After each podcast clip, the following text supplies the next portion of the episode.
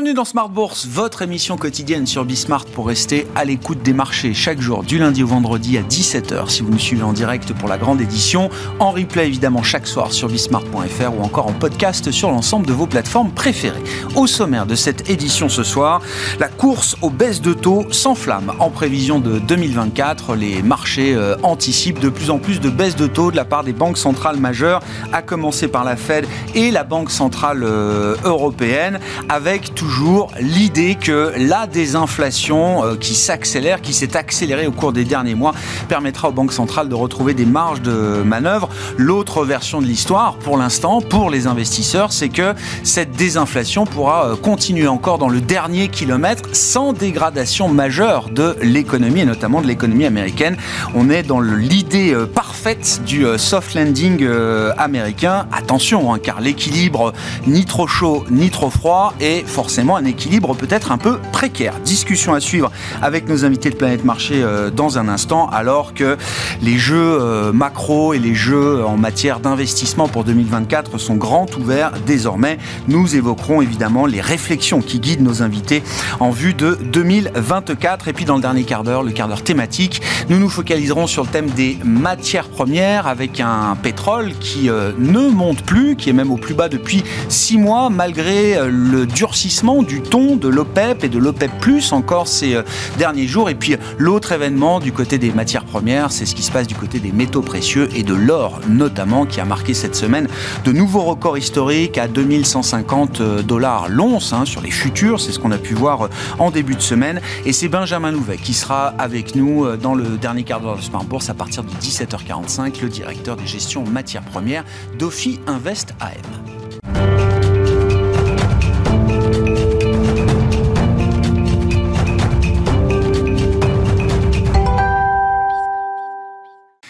Les infos clés du jour sur les marchés en ouverture de Smart Bourse. Comme chaque soir, c'est avec Comme du Bois.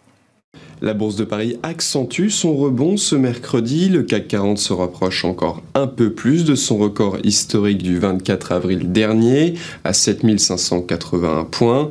Après avoir battu son record historique hier, le DAX continue de performer et évolue autour des 16 650 points au cours de la séance. Le marché est toujours bercé par l'idée d'un soft landing. Les données du jour vont dans ce sens avec les résultats de l'enquête ADP de novembre qui montrent des créations d'emplois moins nombreuses que prévues dans le secteur privé aux États-Unis avec 103 000 créations de postes le mois dernier contre 106 000 en octobre. Du côté de l'Allemagne, les commandes industrielles allemandes ont chuté en octobre contrairement aux attentes. Elles reculent de 3,7% sur un mois.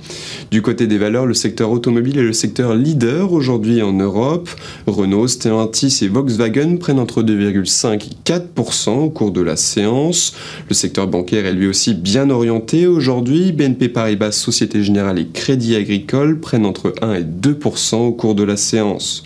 Du côté de la tech, ST Microelectronics continue sa progression aujourd'hui. Son titre prend jusqu'à 1,2% au cours de la séance, tiré par les performances d'Apple, dont il est l'un des principaux fournisseurs. De son côté, le titre Worldline progresse aujourd'hui, il gagne jusqu'à près de 3% au cours de la séance. Demain, côté statistique, les investisseurs prendront connaissance de la balance commerciale chinoise pour le mois de novembre. Ils prendront également connaissance des chiffres de la production industrielle allemande pour le mois d'octobre, ainsi que des chiffres du crédit à la consommation aux États-Unis pour le mois d'octobre. Tendance, mon ami, chaque soir, les infos clés de marché avec Comme du Bois dans Smart Bourse sur Bismart.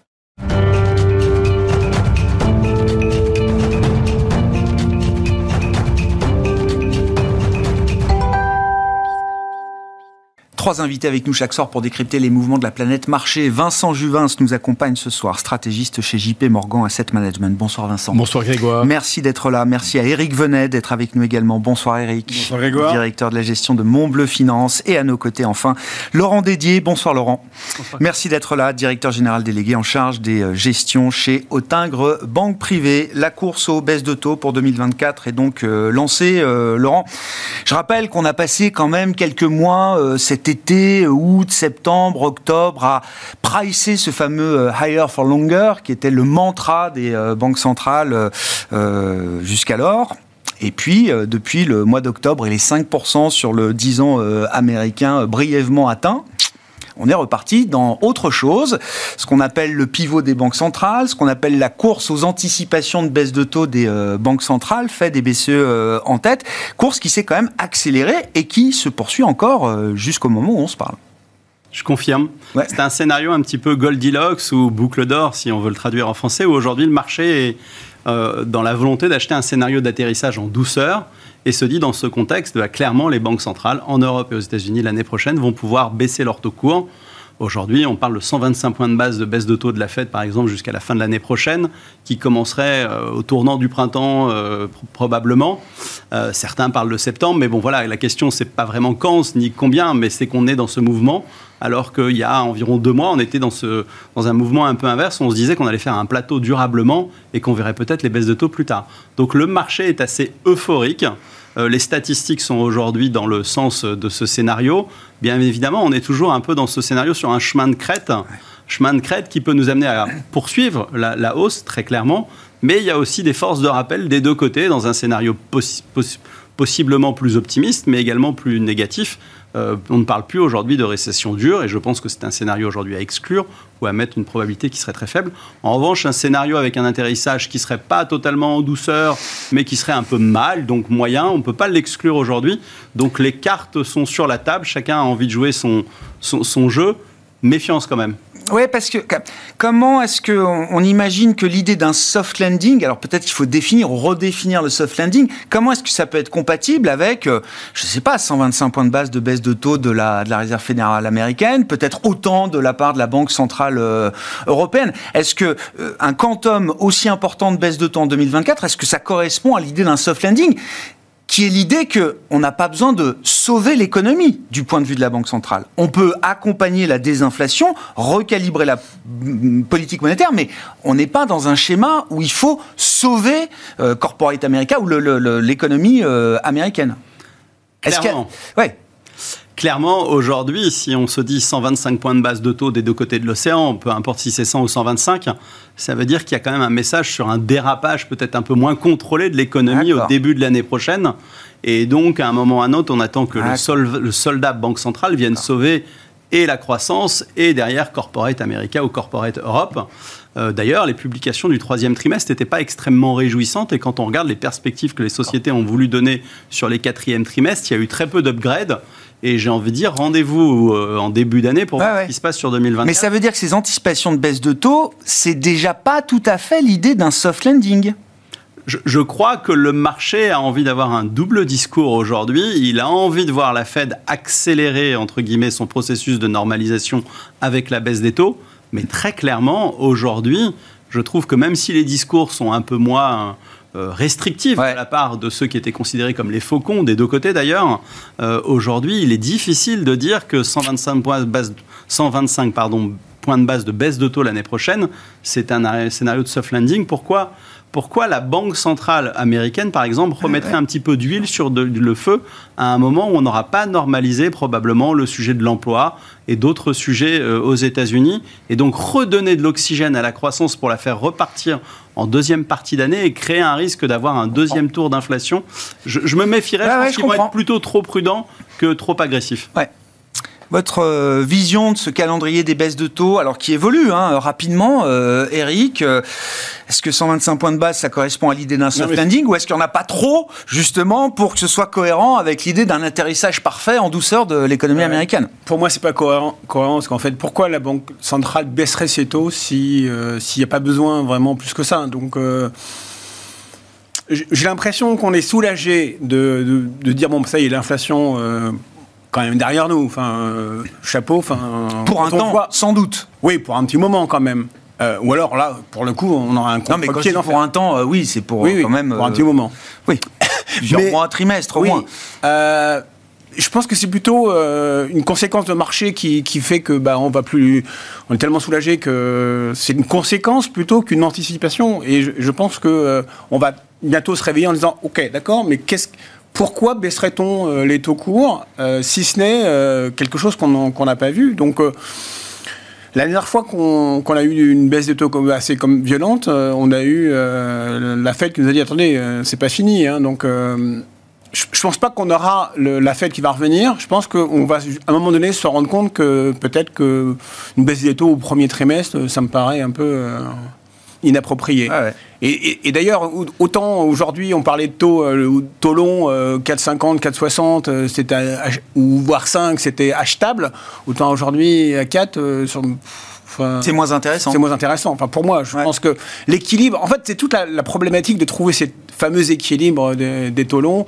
Et ben, du côté de l'équilibre, on est, à, mon avis, allé, allé trop loin. Donc, je suis mal à l'aise par rapport à ce scénario macroéconomique qui est sous-tendu. D'accord avec l'idée que oui, effectivement, que, que, la Fed euh, préférera attendre euh, le plus tard possible avant d'enclencher son cycle de, baisse de taux euh, pour être sûr de ne pas reproduire des erreurs qui ont pu avoir lieu dans le passé. Hein. Le thème Burns euh, a été quand même euh, mis en avant régulièrement par Jérôme Poel et les autres. Tu vois pourquoi elle, elle, des, munitions de baisse de taux pour relancer si, euh, si on a un atterrissage en douceur, en fait, c'est ce mm. qu'on veut. Donc, enfin, bon, quelque chose m'échappe dans le scénario macro.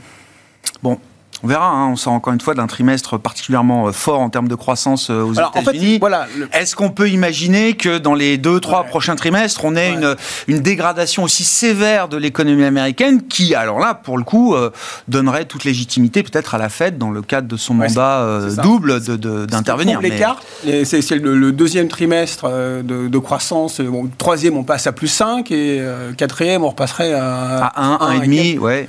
Euh, c'est cette bulle, enfin bulle, je sais pas, cette euh, excroissance, bosse de croissance, qui, voilà, qui, a quand même pas mal perturbé, à mon avis, euh, les marchés, avec donc la difficulté de trouver ce, taux d'équilibre sur le 10 ans. Bon, sur les baisses de taux 2024, qu'est-ce qu'on dit chez JP Morgan M Vincent, quelle est la position de la, de la maison? Et puis moi, j'aime bien la question bonus. Est-ce qu'on imagine quelque chose de, de concerté ou de coordonné, en tout cas, entre la Fed et la BCE à savoir une BCE qui ne prendrait pas trop de retard par rapport au calendrier de la Fed ou est-ce que euh, ce sont deux histoires euh, différentes euh, et que on n'est pas obligé d'imaginer que la BCE suive ou se mette tout de suite dans les pas de la Réserve fédérale américaine, quel que soit le début, des, le, quel que soit le timing des baisses de taux. Hein. Scénario du marché, c'est d'ailleurs pas que la BCE soit suiveuse dans ce contexte-là, mais plutôt qu'elle prenne les devants. Bah Donc pour l'instant, c'est nouveau, hein, quelques jours. Hein. Alors moi je rejoins finalement les opinions de mes confrères. Aujourd'hui, il y a quelque chose qui ne va pas dans le marché. Soit on a un soft landing, on n'a pas de baisse de taux, soit on a baisse de taux et on n'a pas de soft landing. Donc il y a quelque chose qui ne va pas. Donc prudence quand même sur 2024. Il y a quand même. Il y a une partie du marché qui nous dit donc qu'il n'y aura pas de soft landing. Il y a des gens dans le marché qui sont capables d'anticiper autre chose. Clairement, nous on réalisait un sondage dernièrement euh, à, l'occasion de la publication de notre Outlook 2024 et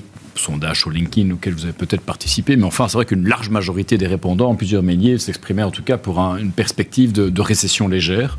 Alors, euh, peut-être que la majorité d'entre eux est évidemment basée en Europe, où les choses sont en effet un petit peu plus compliquées. Aux États-Unis, on ne le voit pas. On en parlait hors plateau. On a une croissance 2023 qui sera forcément au-delà du potentiel. Et on voit peu aujourd'hui d'éléments de ralentissement pour, euh, pour 2024. Alors, on attend ceci dit une convergence en 2024, au cas de la croissance économique américaine et européenne. Alors, on a vu que la croissance européenne rejoignent la croissance américaine, pas de chance, c'est l'inverse. On va finalement avoir une croissance américaine qui, ralentit parce qu'elle a été finalement boostée par une politique budgétaire tout à fait expansionniste ces dernières années. Trump puis Biden ont évidemment acheté de la croissance euh, euh, assez fort ces dernières années.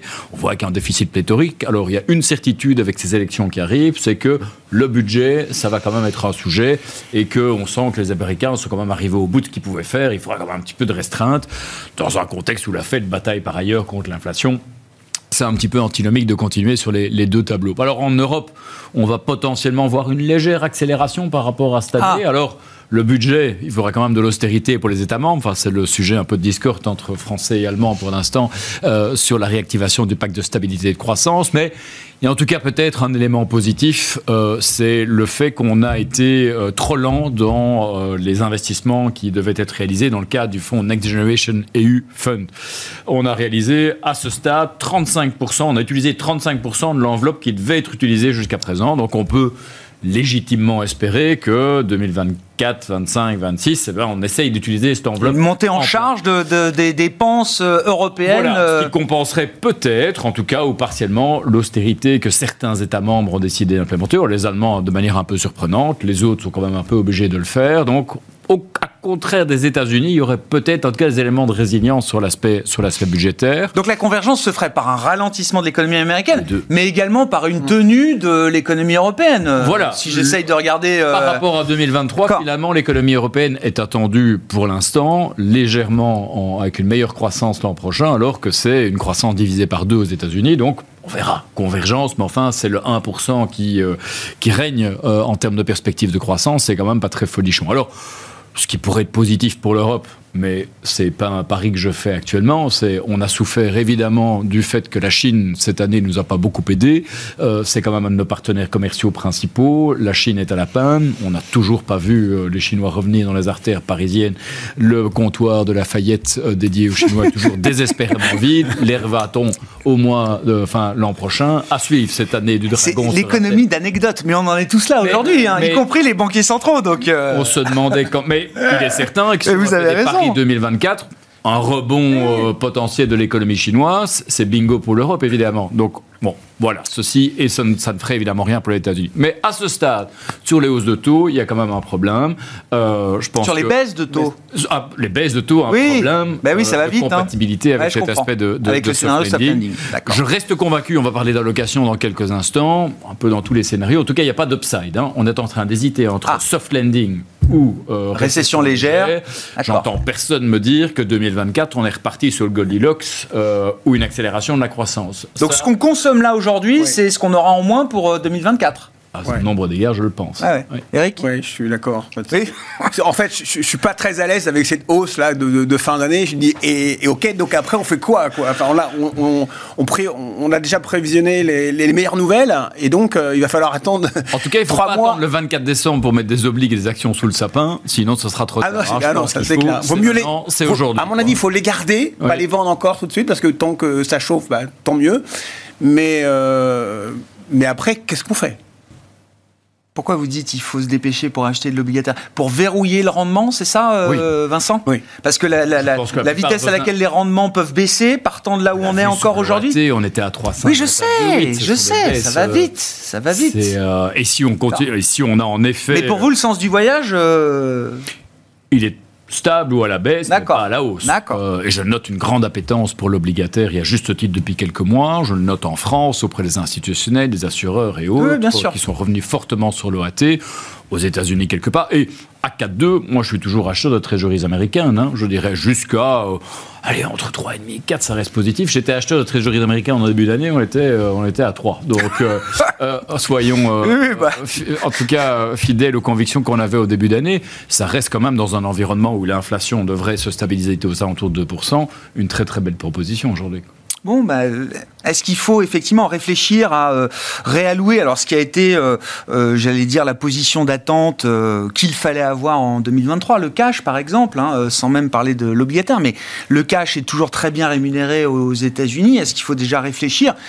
Si le marché anticipe des baisses de taux, c'est-à-dire que la rémunération du cash va baisser, euh, Laurent. C'est une réflexion qu'on mène déjà en matière d'allocation d'actifs, Clairement, c'est certain que pour un client privé, avoir un DAT à 4%, globalement, ou un compte rémunéré, si on peut le loquer aujourd'hui sur 12 mois avec sa banque, c'est pas une mauvaise nouvelle parce que ça laisse un petit peu de temps pour voir venir et on réadaptera le scénario d'investissement euh, au gré des opportunités.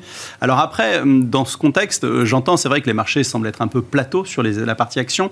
Euh, J'oublie pas quand même qu'aujourd'hui, le marché anticipe 7% de croissance des bénéfices en Europe l'année prochaine. Ça va être difficile et 11% aux États-Unis, ce qui peut être aussi compliqué. Après, on peut regarder comment ça se passe en termes de secteur et d'allocation, mais clairement, c'est un scénario un peu voilà. En revanche, n'oublions pas d'où on vient et où nous sommes aujourd'hui l'expansion du multiple sur la valorisation des actions, c'est peut-être pas quelque chose qu'on doit totalement exclure. Alors c'est certain que depuis cinq semaines, les marchés ont peut-être été un petit peu carnivores et ont mangé beaucoup de, du potentiel de l'année prochaine, si ce n'est peut-être tout le potentiel. Mais dans un excès d'optimisme en 2024, à un moment ou à un autre, parler d'expansion du multiple, euh, c'est pas quelque chose qu'on peut exclure. Et, et j'aime bien le scénario européen parce que c'est vrai que globalement tout le monde est désenchanté, c'est le marasme, on est gloomy, peu importe le terme et, la langue. Mais très clairement, ce que je vois en 2024 en Europe, c'est euh, peut-être un peu de relance budgétaire, mais surtout un consommateur qui a un taux d'épargne historiquement élevé, qui pourrait aller un peu mieux. Pourquoi aller un peu mieux? Parce qu'on a connu quand même une désinflation immense des matières euh, énergétiques. Le gaz a divisé par 6 par rapport au point haut qu'on a connu au moment du début de la crise ukrainienne. Euh, et aujourd'hui, on est en salaire réel positif. Donc on a une inflation qui est un peu inférieure à la hausse des salaires. Et peut-être qu'avec euh, un tournant d'un hiver moins froid, deux, trois élections qui se passent bien, euh, commençons par Taïwan, mais voilà, et ce qui se passe en Europe, peut-être qu'il pourrait y avoir un peu de confiance en plus, ah pas beaucoup, qui pourrait amener le, scénario un peu plus positif sur les actions européennes. Mais vous défendiez déjà ce cas, je crois, il y a un mois ou un mois et demi, quand on s'est vu, euh, Laurent, l'idée qu'à ne jamais rien attendre de bon de l'Europe et de la zone euro, ça crée mécaniquement quand même un potentiel euh, d'amélioration pour des actifs euh, européens. Hein. Bah, le positionnement de marché confirme cet élément. On a encore eu une année de sortie, d'outflow. Plus personne n'investit sur la zone Europe.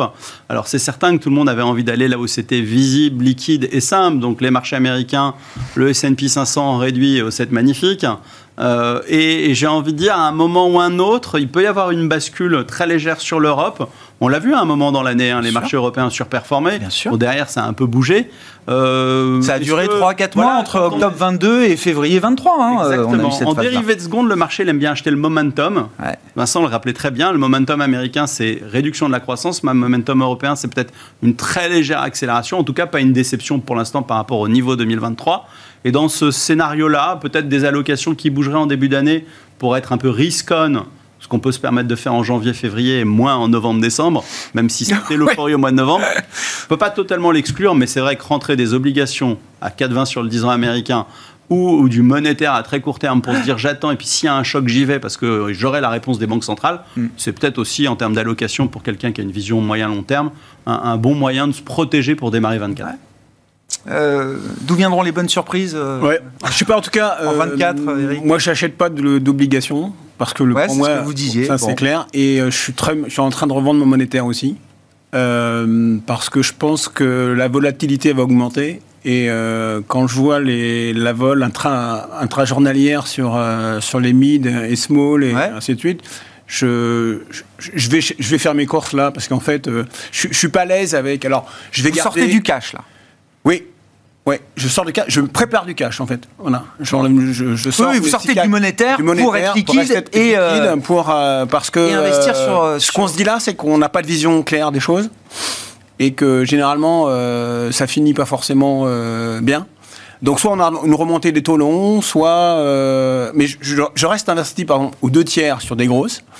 Et euh, mon autre mon, autre tiers, euh, je joue contre contrariant contre les. Ouais, ouais, je comprends. Euh, Optionnalité sur les petites et moyennes capitalisations boursières.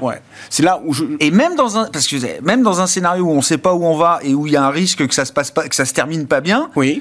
Parce que sur l'échelle des risques, quand même, là, on va sur des segments de marché qui sont quand même réputés plus risqués, moins liquides également. Je, je parle à aujourd'hui. En fait, s'il y a quelque chose que non, j'ai appris, ah. c'est que j'arrête de me projeter dans six mois. Hein. D'accord. C'est clair. Pour l'instant, c'est jusqu'au 15 janvier. D'accord. C'est-à-dire qu'en fait, il faut absolument bien que le portefeuille soit adapté pour les 15 premiers jours de janvier. Comprends. Je me souviens encore que l'année dernière, si vous n'aviez pas ah le, luxe pour les trois premières ça semaines, fait en trois jours, l'année hein. était morte. Ça s'est fait en trois jours. En fait, mmh. on a eu de la chance, on était, enfin bon, on a je comprends. Mais euh, le reste, pouvait partir en vacances. Hein. je comprends. Donc, euh, j'attends de voir. Ça, c'est le pragmatisme qui parle. Oui, c'est ça. J'essaye de voir ce que va me raconter, le, ce qui se raconte en fait, pour être euh, comme il faut le, au mois de janvier. Ouais.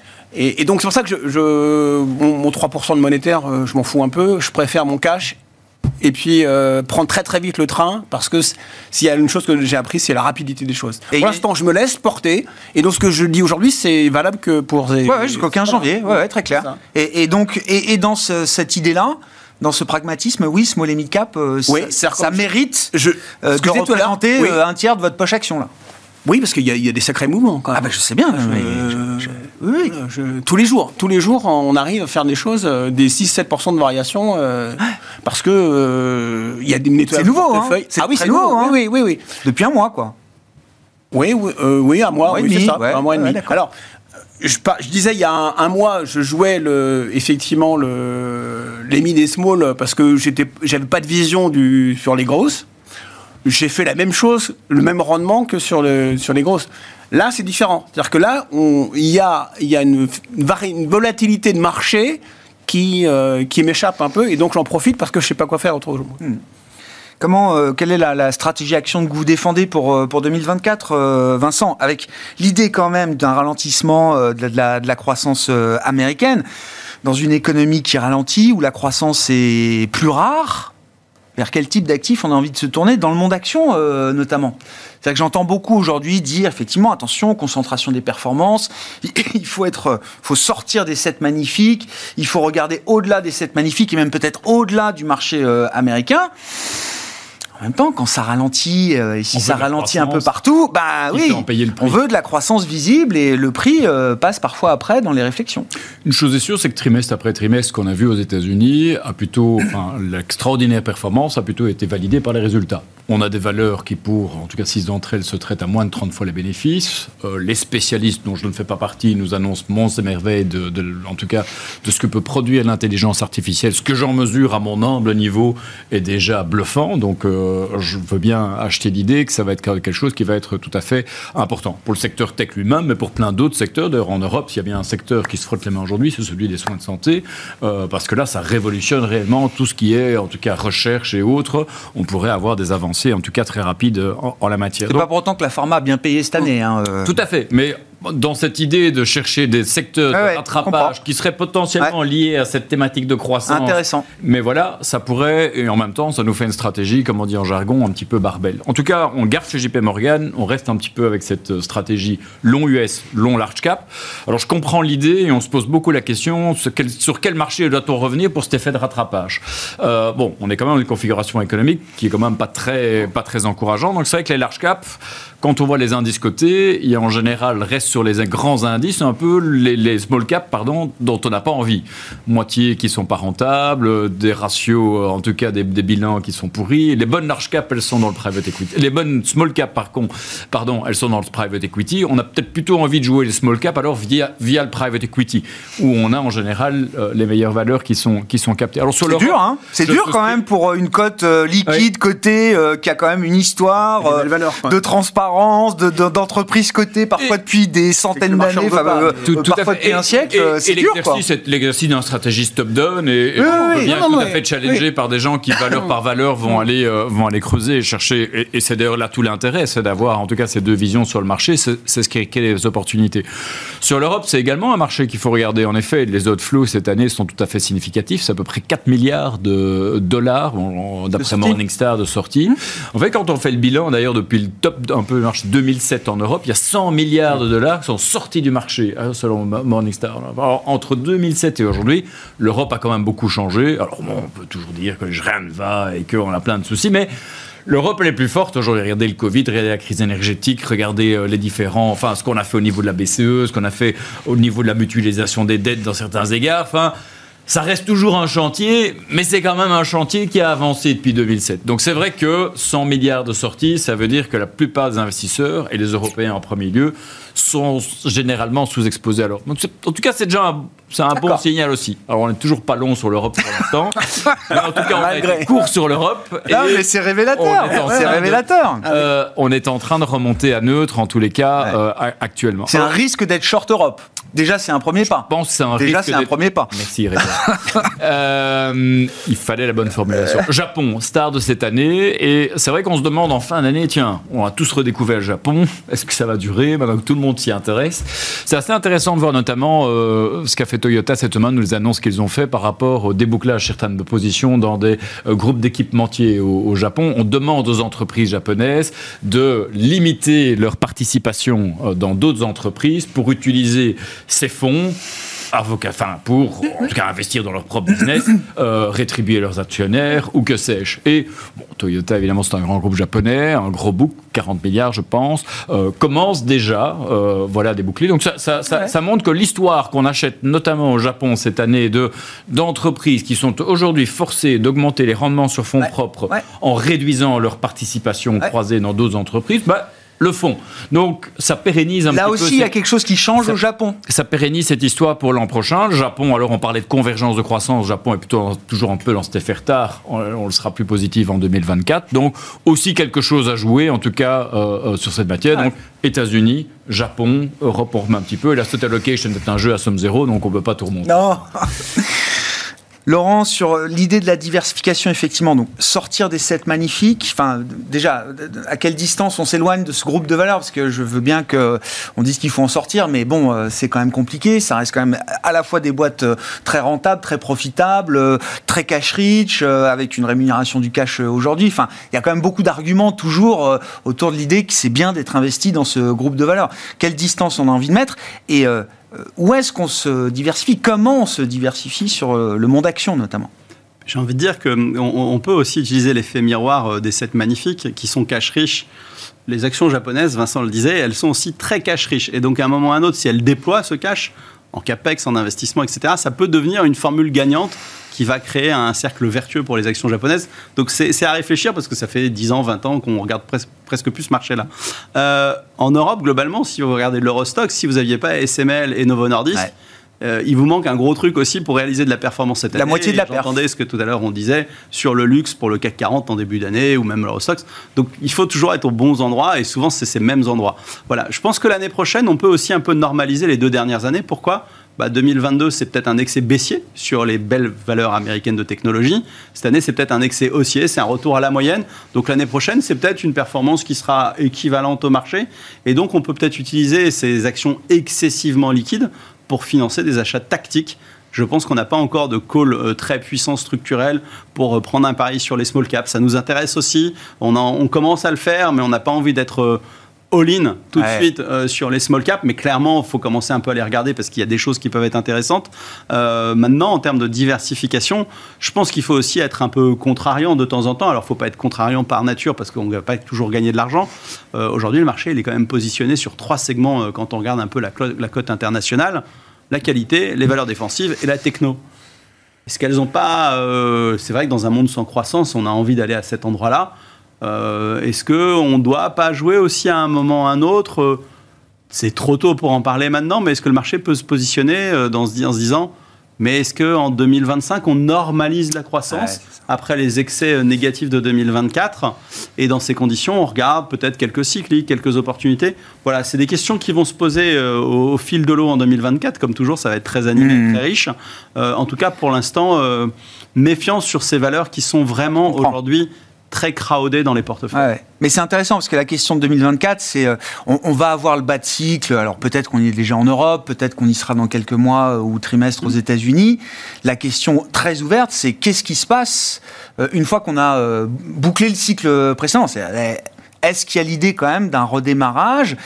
Quelle ampleur de rebond est-ce qu'on peut avoir à la suite de ce phénomène de bas de cycle et d'atterrissage? Voilà, les croissances, et puis Vincent complètement. Ouais. Certainement, les croissances potentielles en Europe, aux États-Unis, elles sont pas non plus extraordinaires. On a aujourd'hui. Euh, pas grand-chose à espérer d'une réaccélération. Alors après, il peut y avoir de l'innovation. Euh, voilà, le marché américain, le S&P euh, 500, c'est peut-être un indice euh, d'innovation globale. Et dans ces conditions, peut-être qu'il a une valeur supérieure à l'économie. Peut-être que l'Eurostock, c'est aussi un petit peu sur certaines caractéristiques un marché d'innovation. Euh, mais attention, ne soyons pas trop gourmands ni optimistes sur la capacité de l'économie européenne ou américaine à réaccélérer. Il faudra un mouvement international plus fort. Il faudra que la Chine se normalise. Il faudra peut-être que les échanges internationaux se normalisent. On a une élection à la fin de l'année. Je trouve que ce qui se passe aux États-Unis depuis 4 ans, ça peut ressembler à ce qui s'est passé en 68. C'était compliqué. Euh, si on se souvient bien, la séquence 68, bah alors il y a eu des, des malheurs et même des drames. Assassinat de Martin Luther King, Robert euh, Kennedy aussi deux mois après. Puis derrière, on a Nixon qui gagne une élection contre deux candidats et qui est très compliqué euh, entre Humphrey et Wallace. Bon, voilà, on- Biden a une phrase malheureuse euh, cette semaine euh, en disant si j'y vais, c'est juste pour lutter, pour contrer euh, C'est parce qu'il y a Trump Trump. Sinon, il y a un sujet de démocratie. Ouais. Ok, ça veut dire qu'on est quand même dans Ah une oui. économie qui est euh, américaine, bah, une situation qui est très clivée, très clivante. Bien sûr qu'on a bien conscience que tout ça peut pas déborder, mais ça va être compliqué de réunir les Américains sous un seul et unique projet à partir de l'année prochaine. Euh, et donc voilà, il y a beaucoup de choses qui, peuvent faire bouger la ligne. Au-delà du 15 janvier, euh, Eric, non, mais non, mais les réflexions. Euh, évidemment, il faut réfléchir à un, possible retour de Donald Trump à la Maison Blanche. Je ne sais pas, sur le plan de ce qui nous concerne. Hein. Il y a, quelque chose. La géopolitique, tout ce qui se retrouve dans les marchés. Enfin, il faudra un moment ou un autre y, réfléchir. Enfin, en tout cas, c'est déjà une réflexion qui est présente. Ce qui, ce qui me gêne, c'est le ne pas pouvoir euh, euh, effectivement euh, mettre là aussi une vision claire sur la politique et la, et la, géopolitique, en fait. Et je pense que la géopolitique va de plus en plus être nécessaire pour avoir une vision au moins prospective des marchés. Et euh, on ne s'est pas amélioré quand même. Hein. Donc, euh, et puis euh, la guerre Ukraine-Russie, ça, ça va pas amener de la stabilité. Hein. non. Parce que bah, bah là, on voit les débats sur les États-Unis et l'Ukraine. à l'Ukraine. Hein. Comment là, c'est les débats budgétaires de cette fin d'année au Congrès américain et en Europe. Il y a un Eurogroupe qui commence cette semaine et un sommet européen la semaine prochaine avec des divergences qui apparaissent de plus en plus fortes voilà. sur ces Donc, questions. Euh, ça une instabilité politique en Europe qui est, qui est pas meilleure que, enfin, une stabilité qui n'est pas meilleure qu'aux États-Unis. C'est pour ça que je, je, suis toujours embêté de faire les prospectives. Euh, je, privilégie la, liquidité, en fait. Alors, c'est peut-être le paradoxe, est-ce que je disais tout à l'heure euh, sur les, les small, mais le small, c'est simplement parce que, euh, voilà, c'est une porte ouverte aujourd'hui. C'est une option. Une option et que c'est du grand n'importe quoi sur certains cours, et donc j'en profite, point. Mm. Et c'est gratuit. Mais c'est pour ça que je ne veux pas être en oubli non plus, parce que je veux être très réactif et pour pouvoir tenir compte on parlait de, avant de, prendre l'antenne de, taux, de taux longs euh, et autour de la table on n'avait aucun avis. Enfin, on avait tous des avis complètement différents euh, sur le 10 ans euh, et on est juste aujourd'hui. On parlait de 4,20, 4,60. donc c'est énorme en fait. Et donc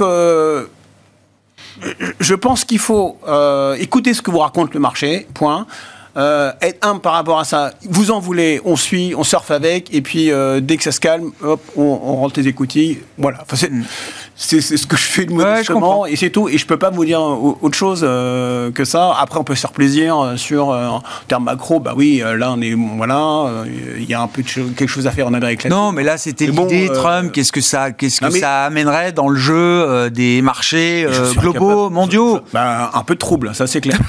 voilà, c'est tout. Mais on n'y est pas encore. Ah il suffirait, enfin je, je, sais pas, ah, mais en tout cas, c'est plein de choses. Ouais, il peut se passer tellement plein de euh, novembre 24, oui, je suis d'accord. Ouais, donc je peux pas.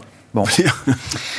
Bon, je, alors, le calendrier électoral, il n'y a pas que les États-Unis, c'est intense et c'est aussi intense dans les émergents. Euh, j'ai vu ça, un calendrier ah, euh, d'élections intense, ouais, dans le monde la entier. La moitié du monde vote l'an prochain. C'est vrai. C'est le, chiffre qu'on aime euh, à citer. Nous aussi en Europe. Développé et émergent. La moitié du monde vote l'an prochain. C'est pas rien. Ah donc, c'est peut dire qu'il y aura évidemment, en tout cas, des incertitudes et hauts. Je pense que, au vu des débats qu'on a eu ce soir sur ce plateau, c'est clair que 2024 sera forcément une année de transition. Hein. 2022 à la baisse sur le marché, 2023 le rebond. C'est vrai qu'on a un peu cette cette, année de transition, en tout cas économique et monétaire. On va retrouver un petit peu les, les, les, les croissances tendancielles. Hein. Elles sont basses, mais enfin, 1% a priori en Europe, on n'en sera pas loin si on tient le 1%, euh, avec, avec des risques, et vous les citez. Pour moi, 2024, le chiffre magique, c'est sans doute un peu 4. 4, hein. c'est le chiffre qui a séduit un petit peu les Européens cette année. C'est le, finalement le chiffre du taux de dépôt aujourd'hui de la BCE. Tout le monde aime le cash aujourd'hui. Les Français se sont rués sur les comptes à terme, les livrets A et ainsi de suite.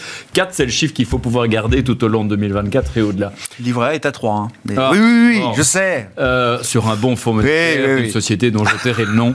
Euh, mais au-delà de ça, 4, c'est le rendement que vous avez sur l'investment grade obligataire. 4, et pour réconcilier, me réconcilier avec mes amis euh, gérants equity, c'est le rendement du dividende, un peu des bonnes large caps sur des indices globaux. Dividende, c'est certainement mm. quelque chose en 2024, moi, que je mettrai en avant. Hein. Si le bêta du marché fait rien, et peut-être qu'il fera quelque chose, mais ça, c'est quand même sont des, des, boîtes qui sont plutôt bien. On a d'ailleurs plutôt euh, des, des, technos aussi là-dedans, plutôt du healthcare et ainsi de suite. Donc, il y a vraiment moyen de réconcilier les deux dans, dans l'ensemble. 4, ça reste encore ce qu'on a sur les trésoreries américains. Moi, je persiste à dire que euh, dans un contexte avec des incertitudes l'an prochain, c'est quelque chose qui paye encore assez bien.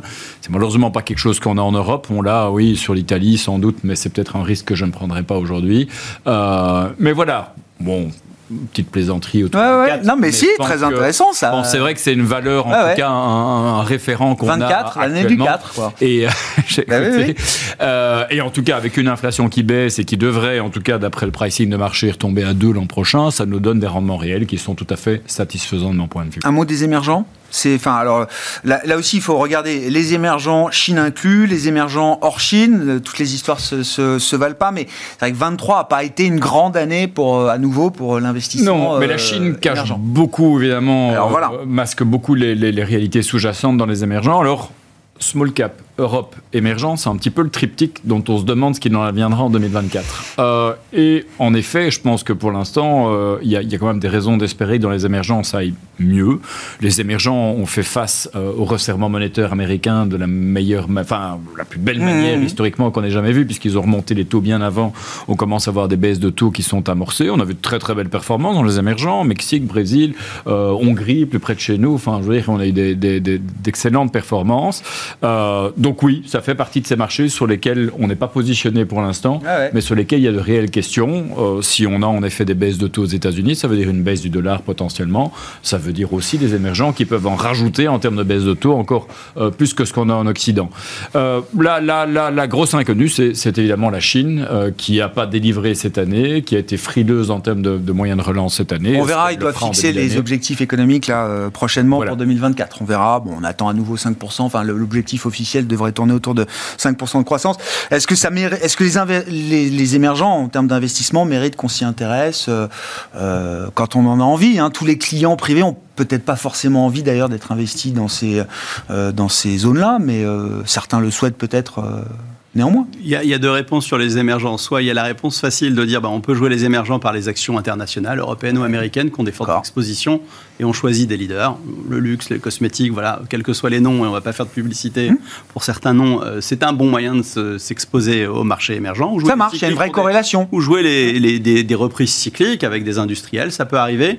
La Chine, bah, elle a un rendez-vous en décembre, puis elle a quand même aussi un gros rendez-vous au mois de mars, où je pense que c'est là où ils vont donner les objectifs, et c'est là où ils vont dire pour faire cet objectif, il faudra financer. Entre les deux, il y a une cascade d'élections qui fait peur. On Ah ouais. commence par Taïwan, émergent ou pas, on peut toujours en Très discuter. Ouais. On a l'Inde, on a l'Afrique du Sud, et il y en a plein d'autres. Euh, Aujourd'hui, globalement, nous, on est assez frileux sur les émergents. On pense qu'il y a mieux à faire dans différentes géographies développées qui sont oubliées. Alors après, c'est vrai que quand on regarde des graphiques et qu'on fait des analyses sectorielles, je me suis amusé à le faire ce matin sur la tech, donc je peux le partager. Sur 4 ans, le marché américain sur la partie tech segment sectoriel, c'est x3. L'Europe, c'est quasiment x2. La Corée, parce que c'est intéressant, il y a beaucoup de technologies en Corée et on en parle, c'est 75% de hausse. La Chine, quand on regarde la Chine tech, tech, c'est moins 10. Ah ouais, ça. Ça veut dire qu'il y a eu des grands écarts. Si on regarde deux ans euh, à mi-chemin, c'est-à-dire pas à 4 ans, à deux ans, la Chine s'était collée à tous les indices. Ouais. donc il s'est passé un truc, c'est qu'il y a un problème de gouvernance. Euh, et donc c'est voilà, c'est difficile d'investir en Chine. Je pense que tant qu'on n'y verra pas plus clair sur la gouvernance, euh, ce sera difficile d'aller sur la Chine, même si tactiquement il peut y avoir des rebonds excessivement violents, parce que l'acheteur marginal fait bouger le marché très Mm. violemment. Euh, et l'Inde, attention, c'est quand même bien évalué. Ça devient- c'est oui, ça devient un peu- oui, c'est ça. À très long C'est plus la nouveauté de l'année, quoi. Oui, oui. Bah, ça fait longtemps qu'on en parle, Bah ça oui. fait longtemps que c'est un marché qui, sur lequel on surfe. C'est plus facile, les règles comptables qui sont équivalentes, euh, la barrière à langue elle est plus faible parce qu'ils parlent tous très bien anglais en général. La démographie, la croissance, etc. Ça, on la Bien sûr.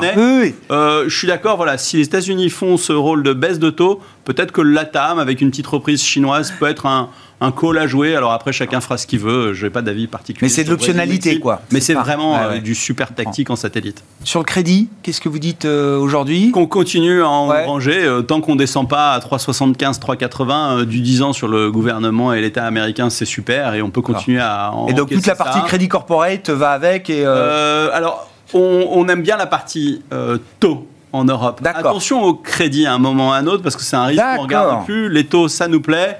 Le crédit court, euh, investment grade, why not, c'est toujours super à rentrer. Le high yield, si jamais le scénario n'était pas super rose et que tout d'un coup euh, l'inflexion était. c'est peut-être un peu euh, trop bien pricé, quoi. C'est trop serré peut-être en termes de spread, donc méfiance sur le crédit, donc sur, sur le high yield, pardon, Ah ouais, euh, européen et américain. Nous, on est plutôt euh, IG court. Merci messieurs. On s'arrêtera là pour ce soir. Merci à, vous trois d'avoir été les invités de Planète Marché.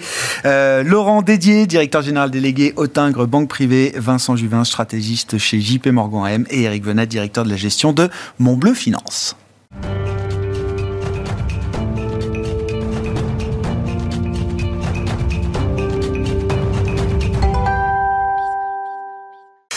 Dernier quart d'heure de Smart Bourse, chaque soir c'est le quart d'heure thématique. Le thème ce soir c'est celui des matières premières avec le spécialiste, l'expert d'Ophi Invest AM, directeur de la gestion matières premières d'Ophi Invest AM, Benjamin Louvet à mes côtés. Bonsoir Benjamin. Bonsoir Grégoire. Comment se passe euh, la vie de cet ouvrage qu'on a déjà présenté, hein, qui est sorti il y a quoi, un mois, un mois et demi, c'est ça Fin septembre, début octobre. Métaux, le nouvel or noir, demain la pénurie, point d'interrogation, paru aux éditions euh, du Rocher et écrit avec euh, Emmanuel H, qui est directeur à l'IRIS. Hein, c'est ça, c'est ça. Et également, travaille également à l'IFP Énergie Nouvelle. Et donc, qui reçoit des prix, c'est ça? Oui, on a eu, on a eu récemment l'honneur d'avoir le, prix Marcel Boiteux du meilleur livre d'énergie de l'économie, enfin d'économie de, l'énergie, pardon. on va le mettre dans le bon sens. Marcel Boiteux, qui est quand même un nom pour ceux qui, connaissent euh, l'énergie, puisque c'est le, père du programme nucléaire français, l'ancien président d'EDF, qui nous a quittés malheureusement euh, cette il y a, pas très quelques longtemps. mois. Ouais, c'est ça. Ah Et voilà, c'était une belle reconnaissance de la profession, euh, puisque c'est l'association des économistes de l'énergie qui nous a remis ce prix.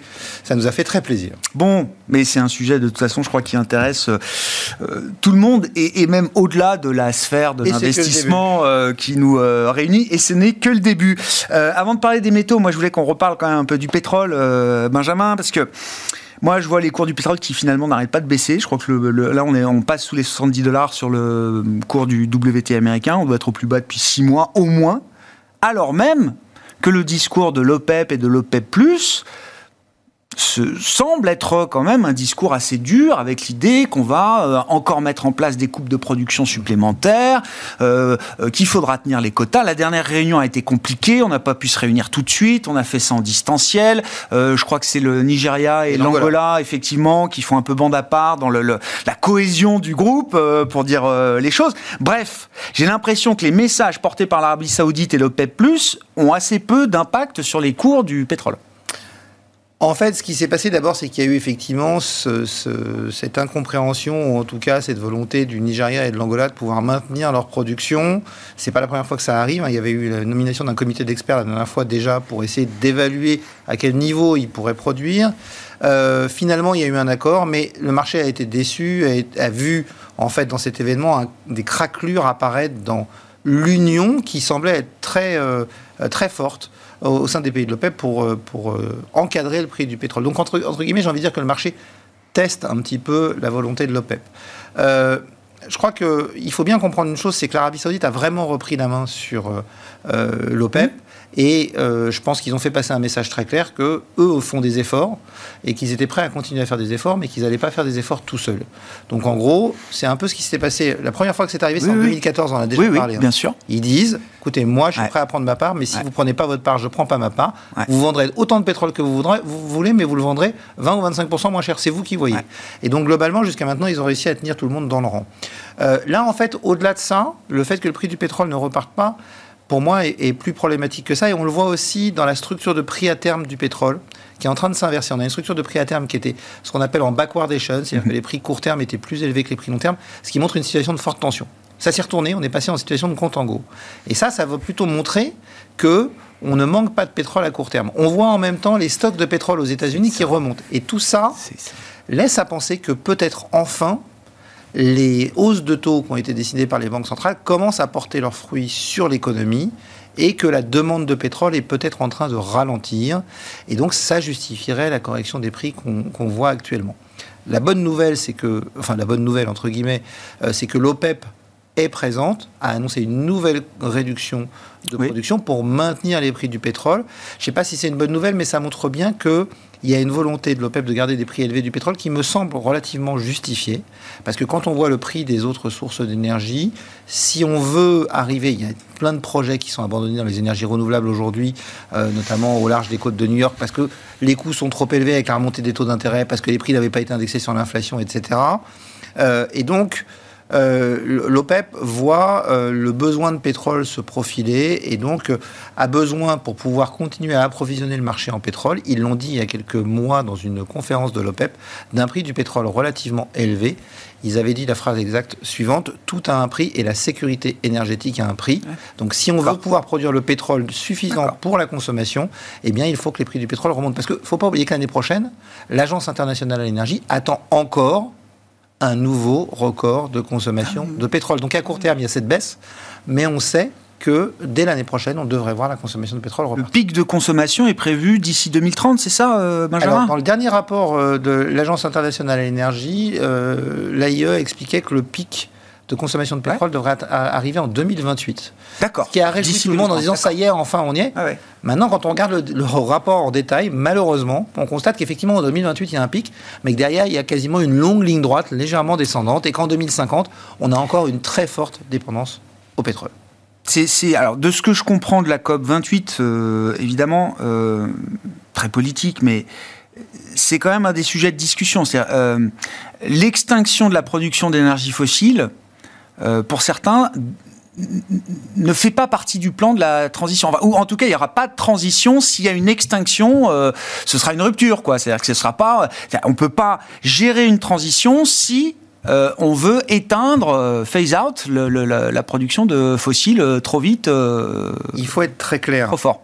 Grégoire. On n'a pas aujourd'hui la capacité de substituer le pétrole par autre chose, immédiatement. C'est simple, l'année dernière, la croissance de la demande d'énergie a été telle que même si on a accéléré sur les renouvelables, le développement des renouvelables n'a permis d'adresser que la moitié de la croissance de la demande. Donc on n'a pas réduit notre dépendance aux énergies fossiles. Première chose importante. Deuxième chose, pour dans certains usages, et notamment la mobilité, on peut demain arrêter le pétrole et avoir autant d'éoliennes, de panneaux solaires, de nucléaire, de géothermie que vous voulez. Les voitures que les gens ont chez eux fonctionnent avec un moteur thermique. Et donc, si on ne veut pas avoir une rupture économique, quelque chose de très grave, hein, ça. parce que là, s'il n'y a plus d'énergie, l'économie s'arrête. Il faut prévoir une sortie progressive. Cette sortie progressive, compte tenu du fait que on a euh, une production pétrolière qui, naturellement, si on ne fait rien tous les ans, baisse c'est ce qu'on appelle la déplétion naturelle de 3 à 4 doit être compensée par des investissements. Alors on peut discuter sur des investissements dans des nouveaux champs ou dans des champs déjà existants pour les maintenir. Toujours est-il que si on arrête totalement l'investissement aujourd'hui, je crois qu'il faut le dire de façon honnête, dans le pétrole, eh bien, on va vers une rupture qui va durer plus ou moins longtemps en fonction de l'accélération. Ça va très vite. La déplétion, ça va très vite. en, fonction de l'accélération qu'on va faire sur les énergies renouvelables, cette rupture va durer plus ou moins longtemps. Mais aujourd'hui, on est en retard partout sur les mm. énergies renouvelables parce que je reprendrai un seul exemple. L'année dernière, les champs d'éoliennes et les panneaux solaires qui ont été raccordés au réseau aux États-Unis, en 2022, ils avaient été finis en 2017. Il y a un champ d'éoliennes qui, a obtenu tous ses permis en France, dans le Poitou-Charentes, qui ne commence pas les travaux. Mais on m'explique qu'il y a à, Rotterdam, il y a à, Rotterdam des, des, containers de panneaux solaires qui euh, sont en train de patienter euh, gentiment parce qu'il n'y a pas les permis, les autorisations ou les mains pour les installer euh, en France ou ailleurs. Donc voilà, il, y en a des tonnes qui attendent. Là. Avec ce qu'on veut. Il faut une volonté politique pour accélérer sur les énergies renouvelables, mais il faut être conscient que pendant ce temps-là, on ne peut pas arrêter les énergies fossiles. On ne peut pas arrêter toutes les énergies fossiles parce qu'on pourrait arrêter le charbon. Je pense que ça, c'est une des premières priorités. On peut se passer de charbon, on ne peut pas se passer de, de, gaz. de gaz. on ne peut pas se passer de pétrole. Ah Pour l'instant, à court terme, euh, il faut qu'on en sorte. Mais sur le charbon, on devrait pouvoir faire des efforts, en tout cas décider d'arrêter de faire des nouvelles centrales à charbon. Euh, Brésil dans l'OPEP, c'est euh, pas un petit pays, le Brésil? C'est pas un petit pays, c'est des, réserves de pétrole importantes, mais c'est des réserves de pétrole qui sont très difficiles à aller chercher. Euh, pour l'essentiel, c'est de l'offshore très profond, qui n'a pas, très, pas très bonne presse non plus hein, en termes environnementaux. Ouais. Je me souviens, hein, la croûte. Euh, c'est ça, il y, a une croûte de sel très importante à traverser. On a le même problème qu'au Venezuela. Qui, c'est Valourec, qui racontait ça magnifiquement bien à l'époque. A les plus grosses réserves de Venezuela, qui a les plus grosses mais oui, au monde. de pétrole au monde devant l'Arabie Saoudite. mais il faut aller le chercher ah très loin. Donc c'est pas un game changer pour la, la... Je pense pas que ce soit un game changer, en tout cas pas à court terme. Ok. Venons-en aux métaux. Mais alors, c'est pas les métaux industriels qui. Moi, c'était vraiment euh, les précieux. Parce que s'il y a un moment où il faut en parler, c'est aujourd'hui. Euh, l'once d'or, on a vu les futurs à 2150. Ça s'est un peu calmé. Mais ça y est, tout le monde a remis le nez sur euh, l'or et les précieux. Bah, tout le monde, non. Parce que quand vous regardez les détentions d'ETF, par exemple, elles continuent à baisser. Donc les investisseurs privés ne sont pas encore vraiment revenus sur ce marché. Ceux qui sont vraiment revenus massivement... C'est les banques centrales. C'est les banques centrales. les banques centrales, en 2022, ont acheté 1136 tonnes d'or au total. C'est 25% du marché. Et on va faire pareil cette année. elles vont faire pareil cette année. À la fin du troisième trimestre, elles sont déjà à 800 tonnes. C'est la deuxième meilleure année depuis plusieurs décennies après l'année dernière. Il reste encore un trimestre, on va voir. C'est peu probable quand même qu'on batte le record de l'année dernière. Mais surtout, ce qui est très intéressant, c'est quand on leur demande pourquoi elles achètent de l'or. Et les deux raisons principales que les banques centrales donnent, il y a un sondage qui est fait tous les ans auprès des banques centrales par un organisme qui s'appelle le World Gold Council, qui est publié en mai ou en juin. Ils ont interrogé 57 banques centrales, 14 dans les pays développés, 43 dans les pays émergents, donc un sondage vraiment représentatif. 24% des banques centrales indiquent vouloir augmenter leur allocation alors dans les 12 prochains mois. 3% le la, réduire. Dans les 3%, il y a probablement la Turquie qui a voulu gérer ses problématiques de taux d'intérêt, de monnaie, etc. Il y a eu le Kazakhstan qui a, vu, qui a fait des ajustements, qui maintenant les a terminés. Euh, et 24% veulent augmenter leur allocation. Alors les autres autres veulent pas bouger. puis quand on leur demande pourquoi ils veulent acheter de l'or, les deux principales raisons qui sont données, c'est un, l'or ne présente pas de risque de contrepartie, ce que je traduis par l'or n'est la dette de personne. Et quand on a ailleurs dans ces actifs euh, placer des obligations américaines avec un taux d'endettement de 120% du PIB, des obligations européennes avec des taux d'endettement très élevés dans un certain nombre de pays, des, taux des obligations japonaises avec, avec, un taux d'endettement de, plus de 200% par rapport au PIB, la remarque est intéressante. Et puis la deuxième raison vraiment forte évoquée par les banques centrales, qui est encore plus intéressante à mon sens, c'est nous voulons acheter de l'or parce que les taux d'intérêt réels vont rester bas très longtemps. Les banques centrales qui fixent les politiques monétaires disent les taux d'intérêt réels vont rester bas très longtemps.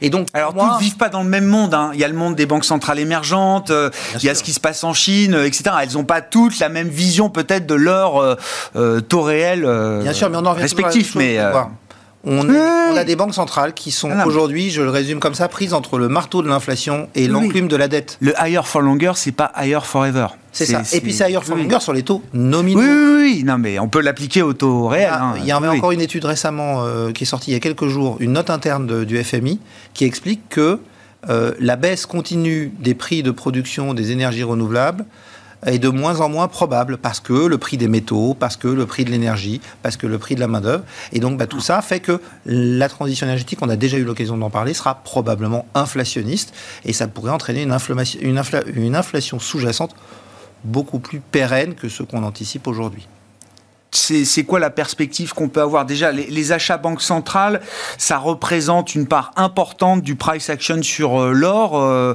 parce que c'est aussi, vous le racontez, hein, euh, en Inde aussi, enfin, il y a une demande physique pour l'or également, au-delà des demandes des institutionnels, des, banques centrales.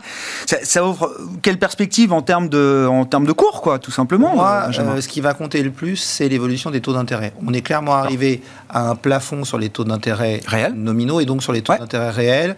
L'inflation va probablement continuer à baisser un peu, mais à notre sens, derrière, elle pourrait remonter un petit peu à cause de ces facteurs structurels, le, la relocalisation, la transition énergétique. le régime d'inflation sera différent. On a, on a un taux réel qui va plutôt avoir tendance à rebaisser. L'or s'apprécie en termes d'intérêt par rapport aux autres actifs en fonction parce qu'il n'a pas de rendement. Donc si le rendement des autres actifs diminue, il retrouve de l'intérêt auprès des investisseurs. Oui, mais on a été quand même dans des périodes de taux réels très négatifs on n'a pas vu ces prix-là sur l'or. Euh, bah, on a vu des prix de l'or qui étaient montés à 2100 quand même. Hein. donc, euh, enfin, 2070 plus haut, donc on n'était pas très très loin. Il y a eu une petite exagération là parce qu'on anticipe maintenant euh, pratiquement 5 baisses de taux l'année prochaine, ce qui est peut-être un petit peu exagéré, ce qui explique la, la, baisse qu'on a connue depuis, depuis deux jours sur le cours de l'or. Mais le cours de l'or, si on se base sur la relation historique euh, un peu cassé d'ailleurs entre les taux réels et l'or, relation inverse. Donc quand les taux réels baissent, l'or monte. Euh, l'or a, a, un potentiel d'aller euh, sur les niveaux de 2300 à 2400 dollars l'once si tant est que les risques géopolitiques restent, parce qu'aujourd'hui, je le disais, cette relation est un peu cassée parce qu'il y a des primes qui viennent d'autres choses, des achats banques centrales, des risques géopolitiques. L'or a réagi également depuis les attaques du 7, euh, du 7 octobre. Hein. ça a été un point de départ, euh, d'ailleurs, un déclencheur, un déclic. Euh, important. Il avait monté au moment de l'Ukraine, il a monté au moment du Hamas. Il y a les tensions entre la Chine et les États-Unis, les tensions sur Taïwan. Il y a, il y a beaucoup d'éléments aujourd'hui d'incertitude. On sent bien que la mondialisation heureuse est peut-être un peu derrière nous et qu'il va falloir produire peut-être un peu différemment. Merci euh, Benjamin, merci pour votre éclairage sur le secteur des euh, métaux et les enjeux de transition énergétique, euh, votre domaine d'expertise bien sûr. Benjamin Louvet, directeur de la gestion matières premières chez Ophi Invest AM, qui était l'invité du quart d'heure thématique de Smart Bourse ce soir.